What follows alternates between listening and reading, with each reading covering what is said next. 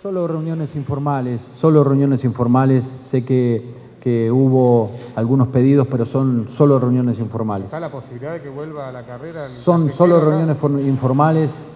Eso va a merecer eh, un estudio por ambas partes, pero, ¿Y la pero intención de la municipalidad cuál es? no puedo hablar de intención porque todavía no conocemos los detalles de nada.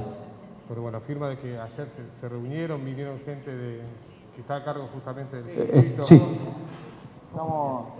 tuvimos alguna, efectivamente tuvimos, empezamos la- las, la- las charlas, digamos, con, con voluntad de mirar, falta mucho todavía, la- el, callejero santafesino en general es en septiembre de todos los años, así que falta mucho, pueden pasar muchas cosas, pero sí empezamos a evaluar la factibilidad de que eso ocurra.